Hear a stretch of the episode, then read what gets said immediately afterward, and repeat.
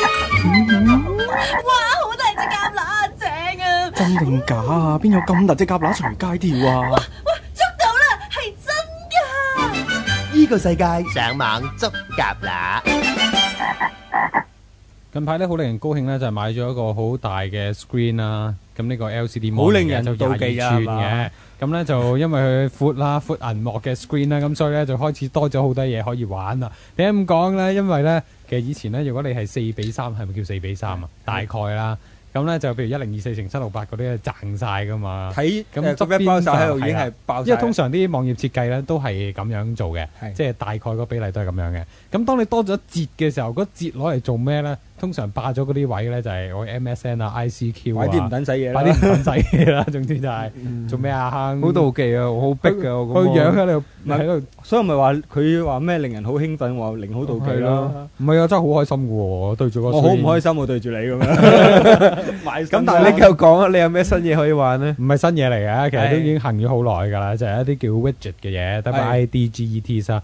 其實係乜嘢嚟㗎咧？係一啲好細嘅呢個誒應用程式。嗯，其實咧，佢就係包咗一個大嘅應用程式裏面一啲好細嘅應用程式。係咁呢個大嘅應用程式咧就係 widget 啦，咁佢可以咧將你嘅誒、呃 screen 上面一部分畫咗出嚟去擺呢啲咁嘅小應用程式。而嚇。呢啲小嘅應用程式咧就非常多款式可以選擇嘅，真係好多。譬如我諗，話，即係有啲係時鐘啊、嗯，天氣啊，日曆即係有啊啲日曆啊、啲資訊嘢啦，甚至係可以俾你可以去訂閱一啲 RSS 去睇翻某啲嘅 blog 啊或者新聞內容咁啦。係啊，又例如一啲誒、呃譬如係誒、呃 Google 嘅 mail，佢都可以擺到落去咯。係啦，啲誒 check email 啊，唔使下下都專登要去到嗰個網站度睇嗰個 widget 咧，可能已經知道啊，我有新 mail 嚟到啦咁樣。但係其實我見 Vista 嗯本身係咪已經可以有呢啲可以揀㗎？係啊 Vista ，Vista 佢就本身叫 sidebar 咯，係啦咁佢都有得可以揀嘅。佢叫 gadgets 咯，佢叫係咯，咁但係其實大家唔同嘅嘢嚟嘅，不過都係可以嘅。但係如果你係用緊 Windows XP 嘅話咧，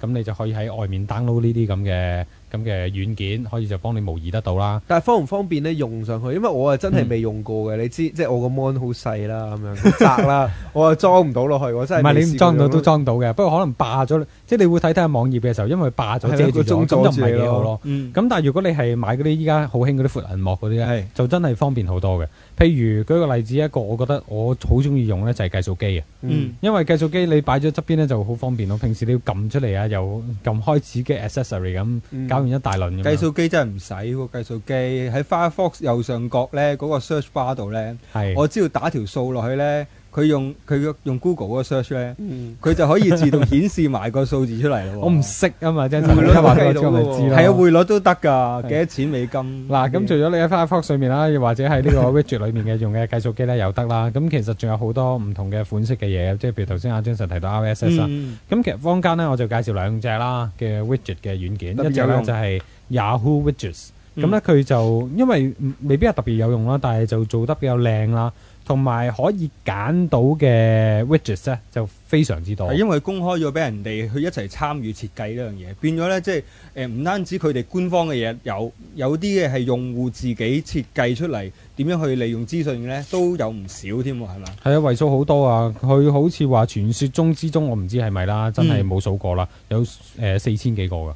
都咁四千幾個真係好多啊！如果嗯你 download 咗部分落嚟，已經賺到你成個版面都係嘅。係不過通常啲人用咧都係啲時鐘啊、天氣啊。我有一個又覺得幾好嘅就係面帽字咯，即係咧嗯好似黃色一張報時貼咁樣，咁嗯跟住就篤喺嗰度。咁有啲乜嘢你唔記得嘅，你可以睇到咯。即係其實以前咧，我哋擺我哋都貼唔少呢啲黃色面帽紙喺喺個 mon 側邊噶啦，而家咧就真係貼到喺個 mon 上邊咁樣。不過咧，我依家其實都仲有貼嗰啲報時貼喺個 mon 側邊。係咩？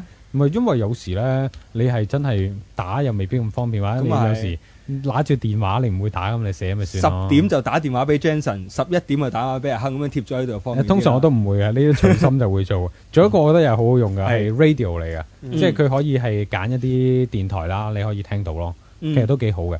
另外一個就係軟件啦，就叫 Capsule 啊，就嗯係 K A P S U L E S。其實係 capsule 咧，佢佢就攞咗膠囊嘅意思咯，我諗就係、嗯本來就係 CAP 嘅，不過而家改咗叫 KAP。不過大家咧，如果上網 search 嘅時候咧，你就發現咧，誒呢只軟件嗰個開發商咧就暫時去唔到㗎。因為佢話誒被 attack 啊、被攻擊啊咁樣。嗯咁但係咧，其實咧個軟件咧就依然可以喺其他地方 download 即到嘅係一就冇問啲題嘅。 download 軟件嘅網站度去 search 就反而揾得到咁樣。係依然揾到啦，咁就啊嗯問題唔大嘅。download 咗落嚟呢，其實都係一啲好簡單嘅安裝方法，就可以呢就裝咗喺度啦。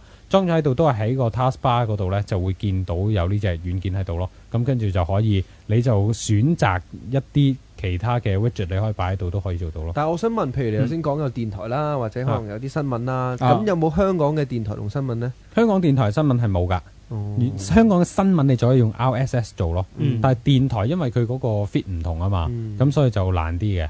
因為若果譬如你電台，你可以揾翻佢誒一啲 ASX 咧，其實都有 widget 可以做到嘅，就唔係一啲叫做 Internet Radio 咁樣咯。啊我見到誒、呃譬如話 Vista 有啲 s i b a 好似有一個係有香港嘅一啲嘅電台，佢嗯俾人聽到，嗯啊就係、咁樣咯。不過大家又要留意啦，其實呢啲咁嘅軟件咧，因為佢常駐程式嚟嘅，係所以咧其實都都係用緊你嘅系統一啲嘅資源係啦。啊，同埋都會，如果你部機咧係慢少少，或者係啲唔係咁新嗰啲咧，都會拖得幾慢嘅，大家都會留意下。上网捉蛤乸。沈达元、李慧娴主持，星期六黄昏六至八，香港电台第二台依、個个世界播出。